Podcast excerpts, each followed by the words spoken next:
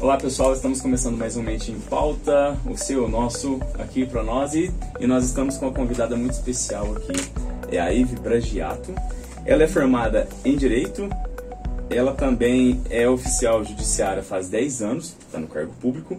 Ela é uma influencer digital e ela tem mais de 220 mil seguidores no TikTok e também tem quase 13 mil seguidores no Instagram. Muito bem. The Queen of TikTok. Seja muito bem-vinda, tá? É um prazer recebê-la aqui. obrigada. É, é muito bom trazendo pessoas com essa, com essa expressão na internet, Gente, meu trazendo primeiro pra cá. podcast, meu primeiro. Eu tô Tá nervosa, vendo? pô. Não precisa De nervosa. Logo, logo isso acaba tudo. Logo, logo esse nervosismo passa. Ó, eu quero dizer que é muito especial esse podcast pra mim. Pra quem não sabe, eu sou amigo da influência Nossa. e sou compadre e ela é minha comadre. Então vocês ficam ligados e respeitam eu e ela que nós vamos brigar aqui um pouco hoje. É, a gente briga todo dia. Traga uma pipoca. Você sabia disso, né? É. Não tá bom. Viu, Fernandinho? Então, ó, você também pega leve. Quem pode pegar pesado com a Ivy aqui sou Vou pegar leve, vou pegar leve. Perfeito. E pra gente com- começar aí, quem que é você antes de, de, de, de TikTok, antes de Instagram? Conta um pouquinho da sua vida para as pessoas te conhecerem um pouco mais. Bom, eu tenho formação jurídica, né? Como você já adiantou. E eu. Por que, que eu tô aqui, né? Que eu fui convidada tal, pra gente conversar sobre política, né? Eu cresci respirando política. Né? Meus pais são muito engajados, sempre, eu, desde criança, participo de campanha. E eles são de esquerda, né? Minha mãe é filiada ao PT, Você é de onde? eu sou daqui, de Paraíso. Ah, sim. Morei um tempo em Monte das Cruzes e voltei pra cá, né? Fiz faculdade de Direito em Franca. E sempre convivi, né? Nesse meio, sempre participava de. O. Como é que fala? O, campanhas políticas. Campanha, não, mas quando é comitê, os comitês Aham. eram na minha casa, ou as reuniões de partido eram em casa, então... E vocês novinhas, que- né? E vocês, suas irmãs, vocês novinhas. Ah, então tem uma coisa Tem bem uma familiar história, né? Sim, não, Mesmo. eu... Não- sim, eu Não é a sempre- revolta de agora com o cenário Não, eu político que a sempre gente estive vive. envolvida. Aham. E daí, assim, as minhas irmãs, elas, elas também gostam, tá? Elas também são. Até a minha irmã mais nova também gosta mais. A minha irmã do meio, a Emi, já é mais. Assim, não é tão engajada. Ela é mais neutra. Mas, então, e eu sempre gostei, sempre acompanhei.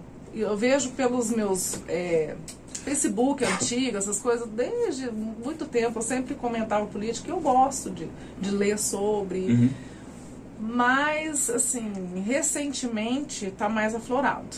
Porque ah, desde o, de 2013 que eu começou a minha revolta, assim, comecei a ser mais engajado, assim, e nas redes sociais é, come- comecei a, a fazer um divã, Sim. da- sabe, assim, É, Não, bacana, Então, mas interessante, é, não, porque assim, eu, eu sabe, eu ficar, tô vendo as coisas acontecerem e, e eu preciso pôr pra fora, preciso falar. Então eu comecei falando e come, as pessoas começando a, a, né, a participar comigo. Isso, também, é. né? Começou e eu, co- eu comecei a ter um feedback positivo e tô, tô aí, eu me soltei. O que, que aconteceu em 2013? 2013 começaram o, mov- o, o movimento Vem Pra Rua É. e o MBL em oposição à Dilma, né? Uhum. E aí Que começou. culminou até no impeachment dela, né? Nesse momento. É, né? começou em 2013, começou É. aquele negócio de 20 centavos É, lá em São Paulo, é.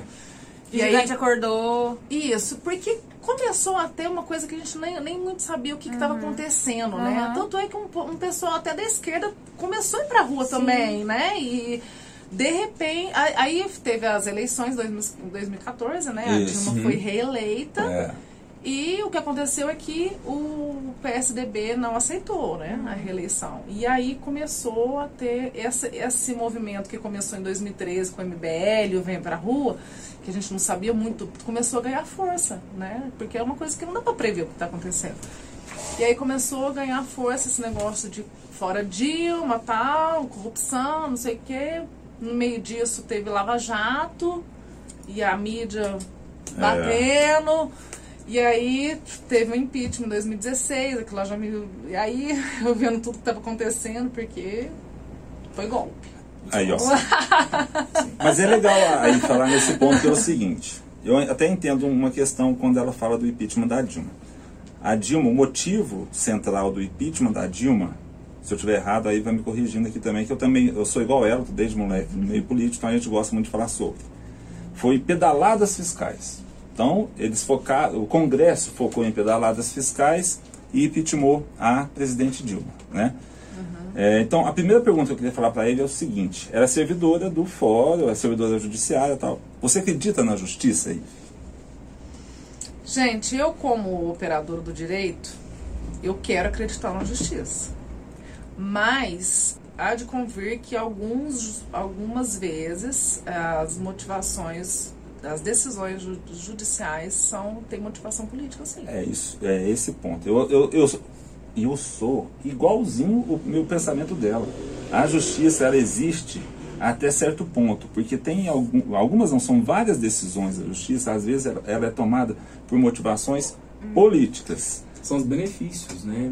Tem Não sei se é benefício, mas não que benefício existe- próprio. Não, não é isso. Mas existe eu um peso ali dentro que Eu não sei, mas acho que acalma que assim um pouco da sua. Eu acho que não tem muito assim, às vezes o juiz ali ele tem, ela tem uma tendência mais É, para direita ou para esquerda, então. então acaba que puxa. Porque o direito, gente, não é uma ciência exata. A- né? a Não, minha- é exatamente. O juiz, se ele quiser justificar qualquer demais. coisa, ele consegue fundamentar a decisão É dele muito com base com qualquer Aham. coisa. Ele fundamenta a decisão. É o princípio do jornalismo, né? Imparcialidade, a palavra, o significado é lindíssimo. Não existe. É. Mas todo jornalista tem um lado que ele se identifica. Exato, ele vai por- exatamente. é, de acordo com a ideologia ou no que ele acredita. Até certo ponto, o jornalismo é imparcial. Não. Só não que eu é acredito 100%. que a nossa vida, a gente vive diariamente a política. Exato. tá? Então, assim, a política eu acho que está acima de tudo e todo mundo precisa estar cada vez mais atento nos acontecimentos políticos e estar mais por dentro da política. Então, você acha que esse engajamento que você tem é porque você, eu, a gente, eu assisto né, seus vídeos, você consegue mostrar para as pessoas de uma forma mais didática o que está acontecendo um- sobre um fato que você está falando? Você acha que é isso? O engajamento é por isso? É? que as pessoas se identificam. Não, a ideologia é uma coisa que elas podem se identificar assim.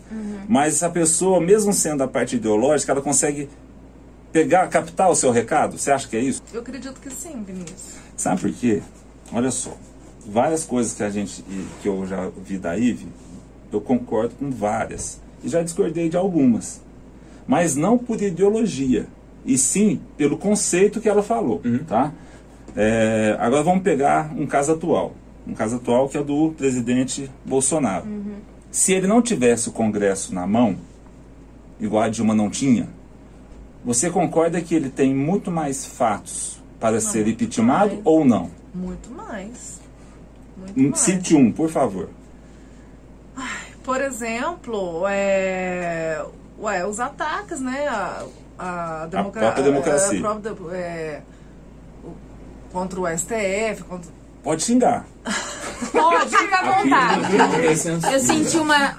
É que nós não temos Deixa eu censura, controlar tá? Não tem censura aqui. Você pode Fala. falar o que você tiver bem à vontade. Pode É verdade, é Bem à verdade. vontade mesmo, tá? Não tem censura Não, eu aqui. sei. Então, eu acho que assim, todos os dias, quando ele ameaça a- as instituições democráticas, Uhum. eu acho que isso tem, inclusive, na, na lei de responsabilidade fiscal, na lei de responsabilidade E na Constituição. dos- e na Constituição, está respaldado. E, e eu concordo com isso. Então, assim, eu acho que ele tem o Congresso, na sua maioria, na mão. Por isso que ele não foi ainda impeachmentado, tá? Uhum. Só que quando eu falo isso para uma pessoa que é bolsonarista, ela acha que eu sou lulista. Exato. tá? E a Ive, quando eu brigo com a Ive, é quando eu falo isso do Bolsonaro, ela não concorda porque ela falou que eu votei no Bolsonaro, então eu sou culpado. Não. Eu posso me arrepender disso? Não, não Ou é não? isso. Não, você fala que é, entre o, o Extremo. Haddad. É, não, o que eu discordo de você, você falar que o Lula é extremo, eu não, isso eu discordo totalmente. É, porque o Lula nunca também. foi extremo, gente. Onde que o Lula foi extremo? Eu o acho Lula que ele é é centro. centro-esquerda. É. Aliás, ele, a esquerda, eu, por exemplo, critico várias coisas que ele abandonou. São pautas da esquerda que ele abandonou. Ele não fez a reforma agrária, por exemplo. É. Ele não fez uma reforma tributária. Ele privatizou? Então, ele privatizou. é, ele, em- apesar dele ser um. Eu considero ele um estadista, né? Porque ele tinha. Tem a Petrobras, ele sempre defendeu ferrenhamente a nossa maior estatal, a Eletrobras, tenho certeza que ele não seria a favor. Mas, por exemplo, o Banco Central, ele já vi ele dizer que é a favor, Aham. né? Já ouvi dizer também falar da Caixa Econômica, já deu uma- algumas Isso. declarações tal, que essa, a esquerda critica, eu também critico, porque eu sou contra privati- privatizar. Mas Por que, que você é contra a privatização dessas privatizações?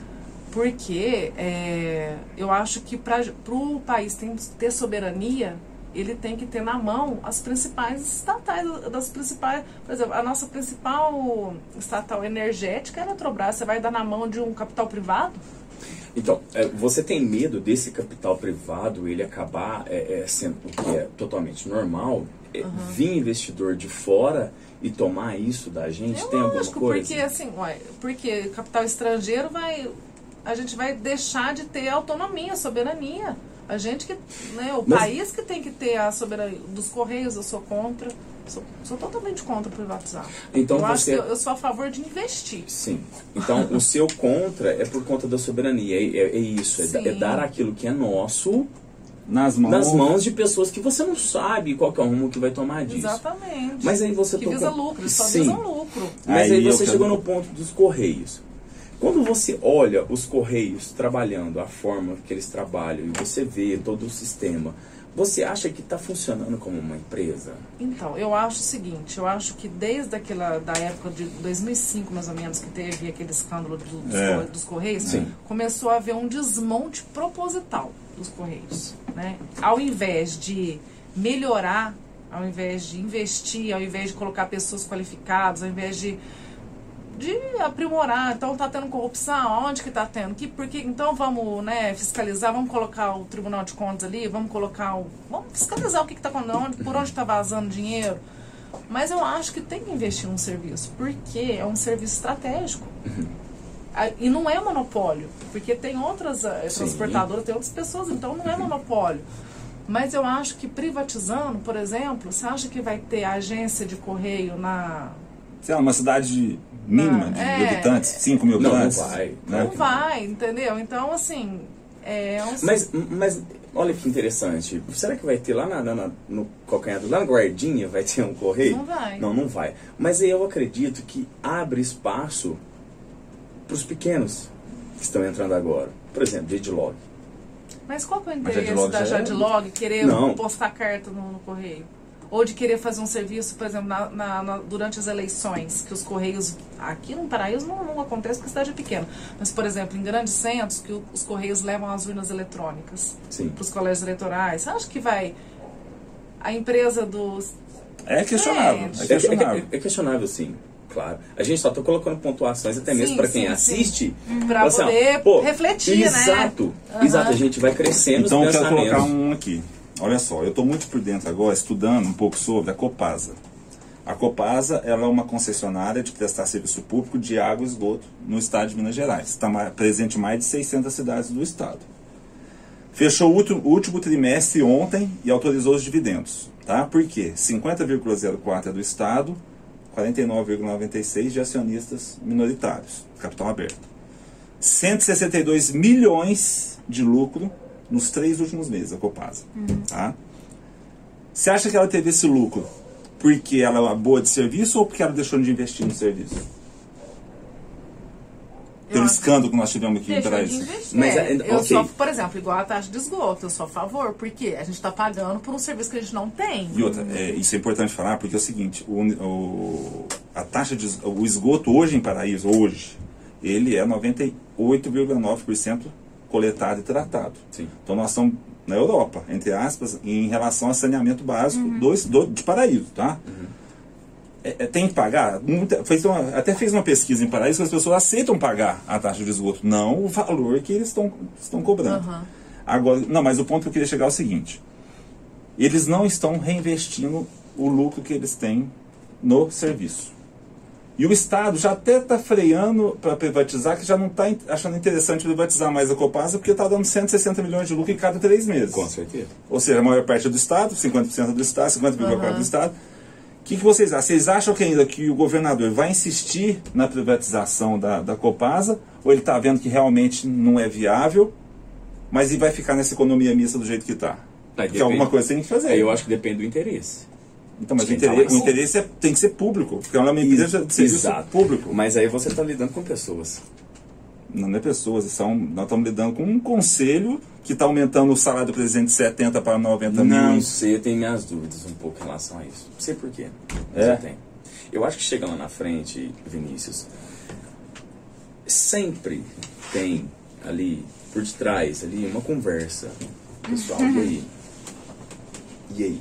Esse, porque nós não temos acesso a isso. Então, mas é é o- esse que é meu pé atrás. Mas o ponto que eu estou falando, Ma- então, é, eu estou, só, estou, privatiza ela de uma vez ou não, ou deixaria como ela, ela só estatal, 100% estatal? Aí, aí Ivy responde pra Bom, gente. eu, eu acho assim, eu não tô por dentro dessa, dessa- da, da o que que tá acontecendo, mas eu acho que falta vontade de querer, então, falar assim, o que, que precisa ser feito, onde precisa ser investido. Tem que ter esse levantamento e, e ter que ter o... E existe uma agência E o governador tem que, tem que obrigar e, e Não, o pontuar. Vinícius acabou de. É, Ele é tá- majoritário, acabou ele tem, que, ele tem que falar, ó, é o Sim, seguinte, sim. ó, vocês têm que investir, você está mandando muito dinheiro, pode parar, vamos investir no, no serviço, porque você está dando dinheiro, daqui a pouco vai virar o rei para barriga, porque não- ela não investe Vai, na parte ambiental, vai. ela vai ter a crise hídrica, e aí, E aí? ninguém vai querer mais fazer esse serviço, porque vai ficar muito caro, e não vai ficar compatível, entendeu? Então, vocês vão ver. Mas, ô Ive, é, você falou que você transformou as redes sociais no seu divã, né? Sim. A partir de tudo isso, um desabafo. Como que foi pra você acordar um belo dia e, putz, viralizei? Então, o meu, primeiro vídeo que viralizou, que eu até é, é, assustei, foi um dia que o Bolsonaro ameaçou uma jornalista, ou um jornalista, a, falou que ia encher a boca dela, dele de porrada, porque é do caso da Michelle, da Micheque. Né? Por que, que depositou 80 mil no- na conta da Michelle? E ele disse que, falou que ia encher a boca dele de porrada, sabe? E aí eu fiz uma ironia. Eu fiz uma ironia e aí muita gente não entendeu a ironia, porque eu fiz assim, ah, qual que é o problema o presidente da república falar que vai encher a boca do jornalista de porrada? Vocês estão muito sensíveis, né? E fiz uma brincadeira assim. E essa ironia E um viralizou. monte de gente falou, ah, como assim? Não sei o que, isso é violência. Não pode isso. É, você, mas você não sabe o que, que tá por trás? Porque ele fa- é, aí, começou, aí eu falei, ah, gente, quem sabe eu vou começar agora a cutucar o povo. E aí eu comecei, aí eu comecei Psicologia a ganhar. reversa. Psicologia reversa. Eu trabalho muito com, com ironia, sabe? Isso é Eu- bom, é e eu bom. acho que assim fura a bolha. Porque quando você. Eu não gosto muito. Eu já fiz vídeos né, fal- falando da Lava Jato, falando do Lula, falando não sei o quê. Mas eu gosto. Eu não levanto bandeira. Porque eu não quero que as pessoas me associem, porque eu não sou petista, eu sou, eu, eu sou Lula. Eu acho que ele foi vítima de uma perseguição judicial e tudo condeno algumas coisas, critico algumas coisas que ele deixou de fazer, a forma que ele conduziu, enfim. Mas eu não pinto ele como o maior ladrão do mundo, o maior corrupto do mundo. Eu não acho que ele é isso. Sim. Sabe? Pode ser que ele tenha fechado os olhos para muita coisa, pode ser sim, porque ele fe, é, foi, o, foi o. Gente, ele levou o Brasil à sexta maior economia do mundo. Isso que eu ia te falar também, né? Eu iniciei meu estágio de jornalismo praticamente assim, foi mais a fundo dentro de sindicato. E eu peguei uma gestão completamente lulista. E lá tinha alguns questionamentos. Você acha que o Lula, ele, ele tem um sucessor ou você acha que ele foi egoísta a ponto de não preparar alguém para substituí-lo? Eu acho. Que ele foi egoísta? Eu acho. Eu também acho. Eu, Eu acho também que ele acho. não dá espaço para outra Ele- pessoa. Ele tem um ego muito inflado. Isso. Eu acredito que assim, ele. Bom, gente. Né? Ne- Nessa Porque o- parte. o- sim, na nessa última parte. eleição, por exemplo, da questão do Haddad, o evento que se criou para ter um sucessor pro Lula, a partir do momento que o- só engrenou um jingle quando teve o nome do cara no jingle. É. Né? Chama que o homem dá jeito. Isso É. me marcou demais, É, entendeu? é. Então, assim, eu, você vê o Haddad como um Mas sucessor ele, dele? Mas ele é um. Ele é uma pessoa carismática, Uhum, ele fala totalmente. bem, o povo gosta dele, tanto é que ele nem tá, nem tá fazendo campanha direito, você vê as pesquisas aí, já tá dando. Né? Ele- Sim. Então, assim, 2018, é, ele tava doido para ser candidato a presidente, né? E ele tava na frente. Ai, eu, eu acho que, eu por mim, eu acho que o Lula deveria se aposentar, Uhum. curtir a vida com a Janja e apoiar um candidato. Eu Mas concordo. eu acredito que o nome dele tem muita força. Hoje eu vejo muito isso, sabe? A questão do partido mesmo. Eu não sou.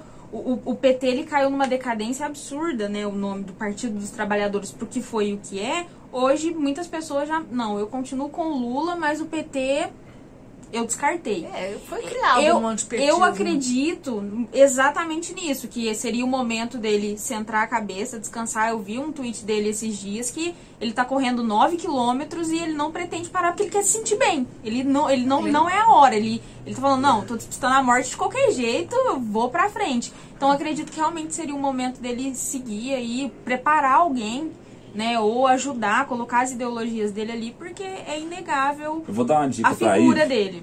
Vou dar uma dica pra ele, pra ele falar no TikTok, viu? Dicas do Vinícius. Ó, Ó, Presta ah. atenção. Você que gosta do Lula e quer ver alguém como Lula na presidência, fale para o Lula não sair candidato a presidente. Porque caso ele saia candidato a presidente, é muito provável que ele corra o risco de não ser eleito. Porém, caso ele apoie alguém, existe sim, muitas possibilidades dessa pessoa ser eleita. Mas você não confia nas, em pesquisa eleitoral? Hum, depende do jeito que ela é feita. Eu conheço muito bem de pesquisa. Eu já trabalhei com muito Seu pesquisa. pai trabalha com isso. A amostragem, se ela, se ela for muito bem feita, ela bate em cima. Em cima, não né? tem todas, erro. todas. Não tem erro. Então, mas todas as pessoas, ó, Datafolha, Ibope, Poder 360, todas Todo Então, mas Lula vou te dar um exemplo. disparado. Vou te dar um exemplo de Minas, tá?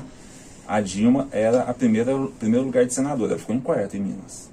O Zema era o último a se elegeu. Em Minas não bateu. Por isso que eu estou falando, a estatística, a amostragem e a estatística tem que ser muito bem feita para dar para bater. Por exemplo, se ela for feita por telefone, tá? Uma Aham. pesquisa, talvez a maioria dessas aí é mais por telefone, tá?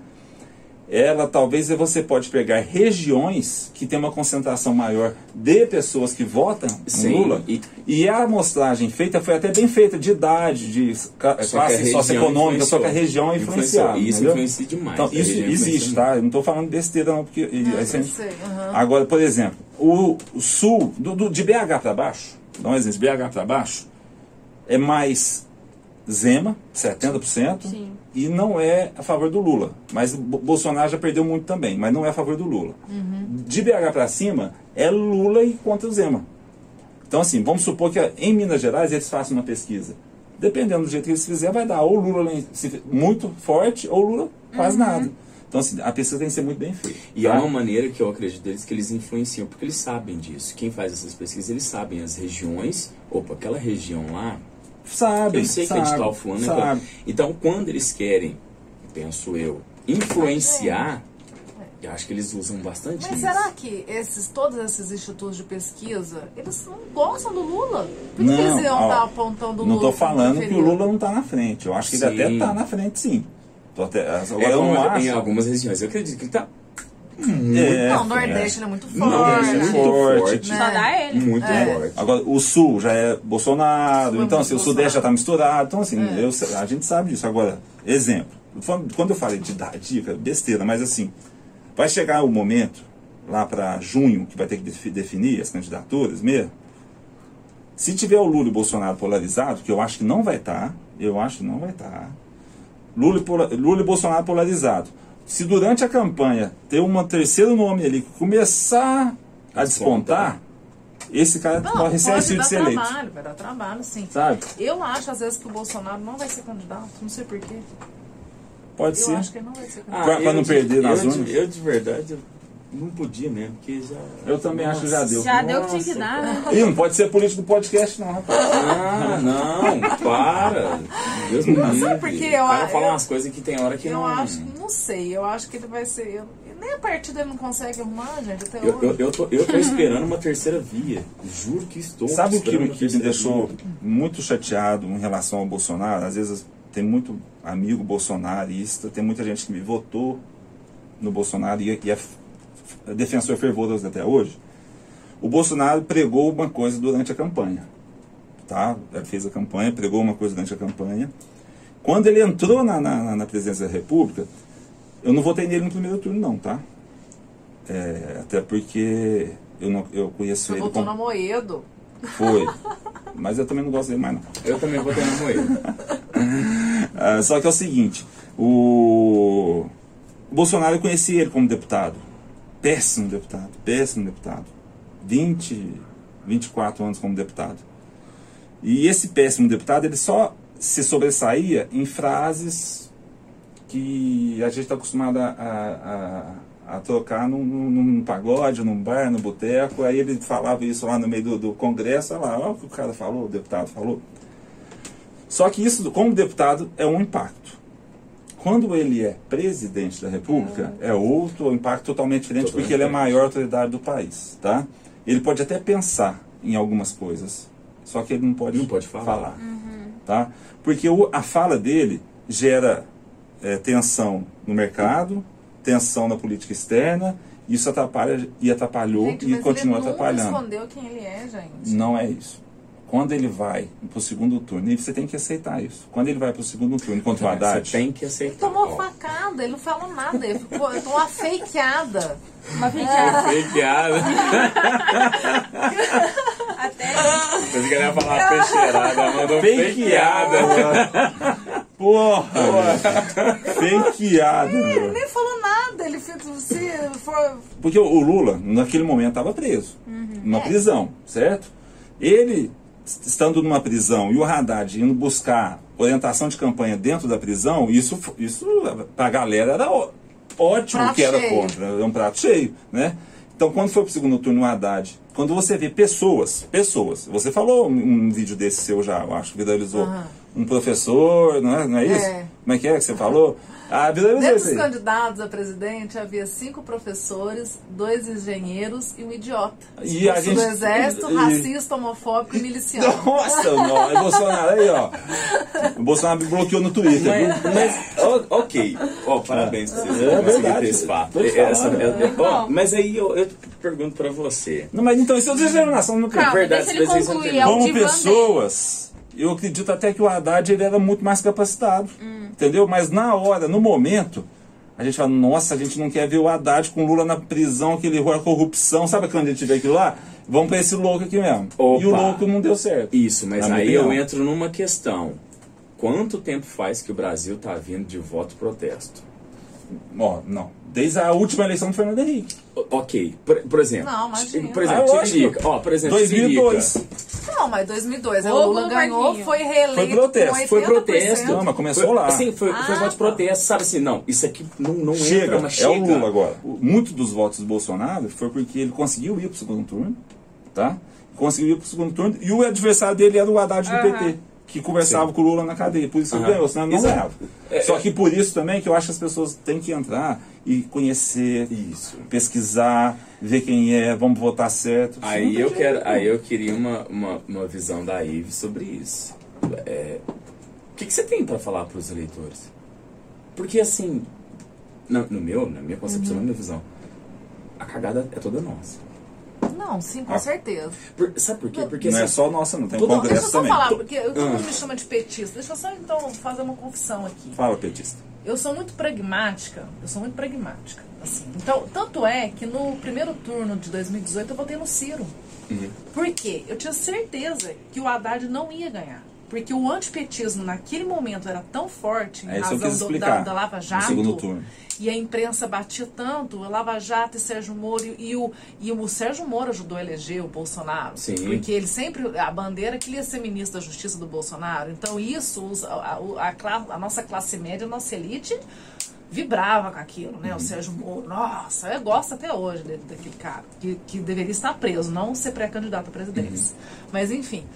Eu, como eu tinha certeza que, eu, que o PT, por ser o Haddad, ia perder, eu, que eu queria levar o Ciro para o segundo turno. Porque eu sabia que talvez o Ciro tivesse chances Sim. de vencer e o teria Bolsonaro. sim. E teria sim. Eu, só que isso é Né? culpa Eu do Lula. acredito. Então eu pensava nisso, falei, gente, Sabe a gente precisa levar o Ciro pro segundo turno, porque o, o Haddad não vai ganhar. Culpa do Lula. E eu Mas queria- foi. Mas eu queria. Se o Lula muito- deixasse o, o Haddad ser vice do Ciro, porque o Lula não deixou o Haddad ser vice do Ciro. É, tem essa conversa, né? Mas um fala que, que ia ser assim, o outro fala. Que eles negam, não, a versão.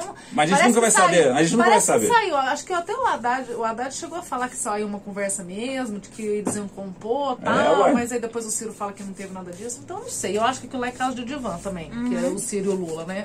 não sei. Que a briga dos dois ali é caso de, de divã. Mas eu, eu achava que tipo, eu não queria o Bolsonaro de jeito nenhum, gente. Pra mim, qualquer um. Qualquer coisa menos menos o. Bolsonaro. Ele nunca escondeu quem que ele é. Nunca escondeu. E eu, assim, eu vou ser bem sincera. Agora, em em 2022, se o Bolsonaro for candidato, eu vou votar naquele que tiver melhor chance de ganhar do Bolsonaro. Independente primeiro de quem for. Eu É não isso. quero nem o segundo turno. É isso. Entendi, entendi. O segundo turno não é bom pra gente. Eu não de quero nem o segundo algum. turno, eu quero que ganhe se- no primeiro o turno, segundo gente. turno não é bom eu, pra gente. se não for o Lula, que seja o Ciro, porque dentre os nomes que tá aparecendo aí, O Ciro tem chance. eu prefiro dele. Eu não quero. Mandetta é, é bolsonarista contra Bolsonaro. O, o Leite lá também, Também. Do, do Sul é bolsonarista contra Bolsonaro. É a Aí- mesma política. Aí. É a mesma É, é. política, Vinícius. É a mesma política do Paulo Guedes. E eu não quero esse povo lá. Entendeu? Do Eduardo Leite é Bolsonaro. Mas É, votou no Bolsonaro. vai. É igual Dória. É, igual Dória. é a mesma política, Vinícius. Um- você É a acha mesma então. turma. É a mesma turma que vai estar lá. A mesma forma de governar. A mesma política liberal, econômica. Mesmo. Não, então você tá falando assim que não vota qualquer um, você vota numa pessoa de esquerda. É, eu vou ué. votar numa pessoa progressista, né? Eu não quero uma pessoa conservadora, liberal, econômica lá pra vender tudo que a gente Tá, tem, mas tá, o- tá lá então. tudo, Então o Eduardo Leite terceirizar Tá ele tudo. contra o Bolsonaro. Não, eu vou ter que votar no Eduardo Leite. Aí. Eu não vou votar em Bolsonaro de jeito nenhum. Eu vou votar É naquele que ela tem uma tiver... birra pessoal com o Bolsonaro. Então qualquer coisa, se for uma formiga, a saca formiga só vai. Vira lá da caramela, bota no lá da caramela. Mas Mas, muita, vai ser voto protesto, porque muita gente vai votar. Muita gente vai Vira-lata votar. tem chance. Virar lá, caramelo tem muita Muito. chance. Muita chance. Muita chance. Voto protesto mais uma vez. É, é, aí eu, eu queria. Mas, ô Ivo, eu quero que você também use a sua influência para as pessoas focarem no Congresso. Ai, O Congresso por favor, é muito importante. é gente. muito importante porque a coerência e o equilíbrio do Congresso Sim. faz o Brasil tocar Eu acho com que é muito até mais, mais harmonia. importante, você quer saber. Eu acho até mais importante, eu até queria chegar nesse ponto. Por quê? Quando você tem deputados e senadores, pelo menos a maioria, Aprovação, né? não aprovação de projetos realmente a população que é de interesse da população, que não é de interesse próprio, ou de, ou de um mercado, ou do establishment, ou, sabe? Esse tem que votar, não, isso aqui é realmente é um interesse público. Então eu vou votar de acordo com o interesse público, e não de, de interesse de alguns. Que muita, muitas, muitas das coisas estão acontecendo por Eu- isso. eu- é isso que eu, eu sempre noto isso. Esses interesses de alguns acaba, cara. Eu, eu- a política eu vejo de uma seguinte forma, infelizmente. Por isso que eu, eu acredito que a população. Mas é por um isso que eu mais- valorizo ela. Eu já Tem que, briguei ser com um mas mais, valorizo. tem que ser um pouco mais inteligente. Tem que ser um pouquinho mais inteligente. Porque é uma minoria representando uma grande maioria. Cara, isso é, É. muito perigoso. É, ué. É. Isso é muito Mas perigoso. você já reparou que a gente, é que a nossa representatividade, ela não reflete o nosso povo? Conta nos dedos Mas de é uma porque- mão quem é negro no, no Congresso. Mas é porque- Sendo que a nossa maioria da população é negra. É porque... Mas, mas agora que o brasileiro, o brasileiro está começando a engatear na política. Pode olhar nessa última eleição, olha lá, a- já, já tem, acho que agora essa última eleição foi, O quê? tem quantas trans lá? Se eu não estou enganado, são duas. É, Tem- a, tem- a- Tem a- índio eleito. Então, A, nós, a Câmara de Vereadores de São Paulo deu uma, deu uma guinada boa. Sim. nessa- Então, assim, eu entendo a sua percepção, que não representa a re- a representatividade, porém, nós estamos engateando agora. Agora o Brasil estão começando, começando a entrar na política também, né? Exatamente. Então, assim, a gente tem que ter um pouquinho de paciência com o brasileiro, porque o brasileiro tá Nem espaço mais eram dado, da- era Então, dado. mas eu acho que hoje nós já estamos num, num ponto e num patamar de conhecimento, tem rede social para tudo quanto é jeito. Eu gosto muito do Twitter. O Twitter para buscar informações, tá? Eu Sim. gosto muito do Twitter. É.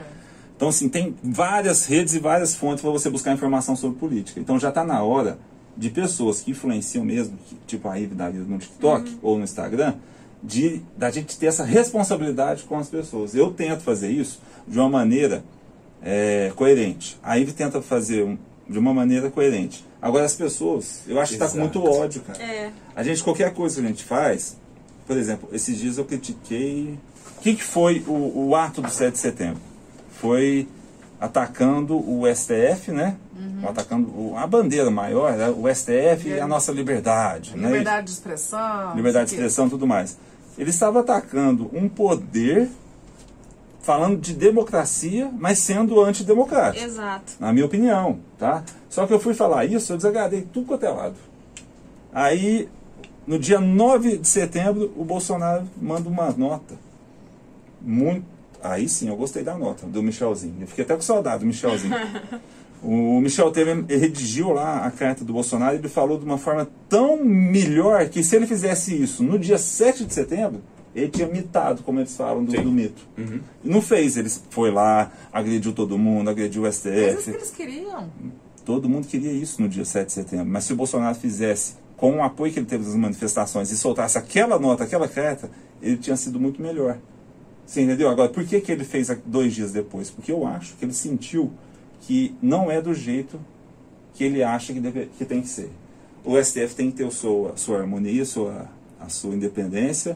O Poder Legislativo tem que ter a sua harmonia, a sua independência. E o Poder Executivo é a mesma coisa, só que ele não está conseguindo fazer isso. Não tá conseguindo conversar, né? Não consegue. A gente não consegue conversar entre lá e reflete isso no nosso. Será que não, não teve um ferrão? Sabe aqueles ferrão de antigamente que fazia o carro Marcava- de boi? marcava não, gado, assim? O carro de boi, tem, o- tem o, o, o boi, os dois boi que vai lá na frente. Tem um ferrão com a vara que o cara vai cutucando. Ele lá. Será que ele não recebeu uma cutucada dessa, não? Ter feito essa carta? Aí nós vamos agradar os Ah, eu bolsonaristas. acho que eu acho que ele começou, a- ele falou assim, eu não vou conseguir sustentar esse meu discurso de intervenção no STF por muito tempo. Eu acho que é isso Ele, mesmo. os filhos dele estão sendo investigados pelo Xandão, Sim. né? Pelo Alexandre de Moraes. Nossa, E- Ó, o Xandão, ó. Xandão. O, o, o, o Ele é meu malvado favorito agora. Olha lá, A galera não tinha o Cunha, meu malvado favorito. Agora é o então, meu é o Xande. Xande. o Jair Renan postou esses dias numa loja de arma, falou, alô CPI. Pois o é, Alessandro que Vieira, o senador Alessandro Vieira já convocou. Falou, alô Renan, vem aqui pra CPI explicar Uma isso. ameaça. Viu? Não é nenhuma é. foi uma ameaça descarada. Do filho né? do presidente. Então isso, a gente não pode mais aceitar esse tipo de situação. Então esse ódio que está vivendo lá em cima reflete na sociedade. A gente não pode. Não, não é o caminho mais correto. Mas vocês viram a reportagem do Fantástico, gente, sobre caçadores de javali? Não, não, não vi. Nossa, é de assustar. E eu sei de casos aqui na comarca de pessoas que estão sendo apreendidas com armamento e que usam essa desculpa, eu sou caçador de javali. Mas tem arma Pra- isso, entre aspas. Exatamente. Pra, porque a caça de javali é permitida no Brasil e eles estão comprando armamento pesado, então assim, a população Eu não sei onde armada isso- e eles fazem uma campanha ferrenha A gente não isso. pode viver desse mundo mais de ódio entre lá de cima e refletir a gente Daqui a pouco o cidadão tá achando que pode ir no mercado com uma pistola na cintura. É, exatamente. Não, mas não o, pode. discurso, ele, ele endossa isso, gente, não é? É. E muita gente E o defende. brasileiro, o né? brasileiro tá preparado pra Não. isso, Não, não sabe nem onde que é a lata do lixo, não sabe nem Exatamente, acertar o papel no lixo, vai andar com arma na exatamente. cintura. Exatamente. Não Meu sabe nem andar de carro no, no- no trânsito. Qualquer coisinha já vira uma coisa de Nossa, louco. é. Nossa, Então, é gente, a gente tem que tomar perigoso. cuidado, muito cuidado com o que nós vamos fazer o ano que vem. Tem que votar. Muito mesmo. São cinco Tem votos estudar, o ano que tem vem, que ó. estudar, São não cinco votos, né? Deputado estadual, governador, deputado federal, senador e presidente. Tem que ser. Só que é o seguinte, esses cinco votos demora três, cinco minutinhos pra você fazer isso lá na hora. Gastam meia horinha pra pesquisar antes, pelo amor de Deus, gente. Mas, não gente, meia pode- hora mas pra tem que ser precisar, votar mas com não. consciência de classe.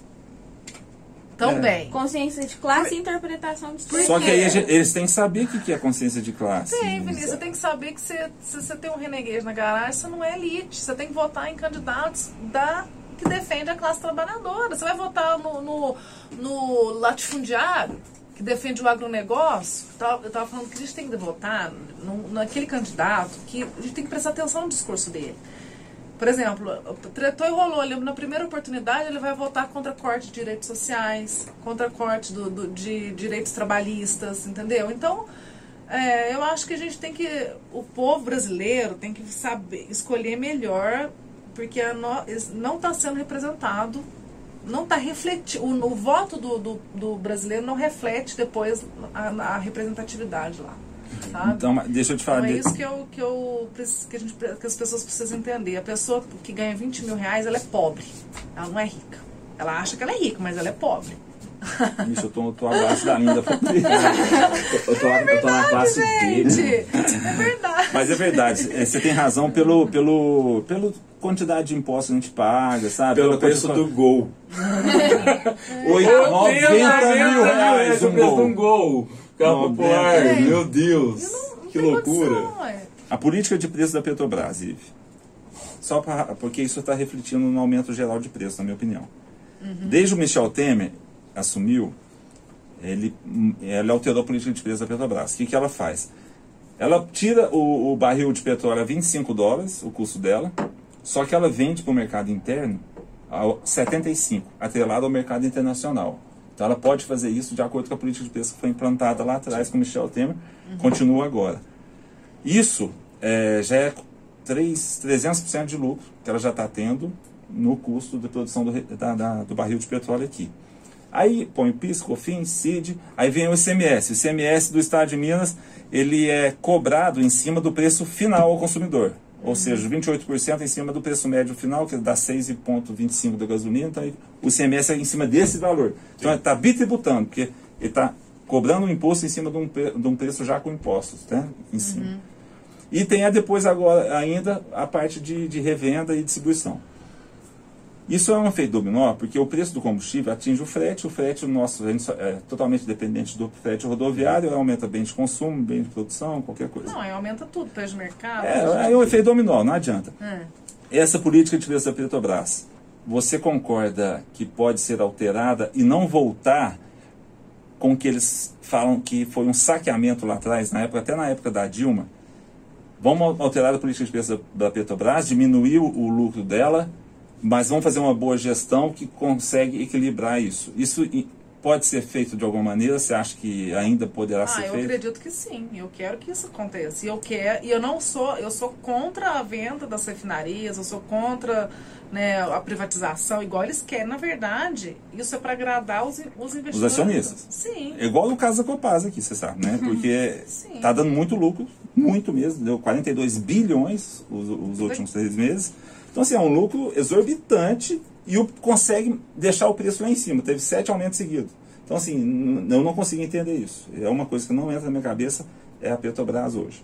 Então, assim, queria deixar claro aqui também que a- o presidente que for lá candidato, ele tem que falar e muito da política de preço da Petrobras, o que, que ele vai fazer, o que, que ele pensa vai fazer.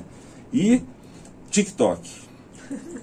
Da Até Petrobras que pro. TikTok. Não, o TikTok, eu queria falar que é o seguinte, a Ivy, ela tem uma influência no TikTok hoje muito grande, tá? Ivy? Querendo ou não, é uma Gente, responsabilidade. é- muito não, e o engajamento do TikTok é uma coisa impressionante. Acho que é a única rede social que, É. que propôs. É, já, te- já teve vídeo meu que deu mais de um milhão Não, e é, meio. é diferente o algoritmo do TikTok. É diferente, cara. Mas por É. que, que o vídeo meu viralizou? Veio pra bater mesmo. Porque eu falei lá, porque a minha, a minha mãe tava com um, um adesivo fechado com o Bolsonaro e o meu irmão fora Bolsonaro. Eu chegando para almoçar, né? Aquela harmonia danada. Mas assim, eu, é, eu queria muito pedir para você, publicamente, porque a gente briga por causa disso, faz o seu engajamento no TikTok, as pessoas pensarem mais em votar corretamente, tanto no Congresso quanto no presidente. Mas de forma com que elas não fiquem focadas numa polarização entre Lula e Bolsonaro.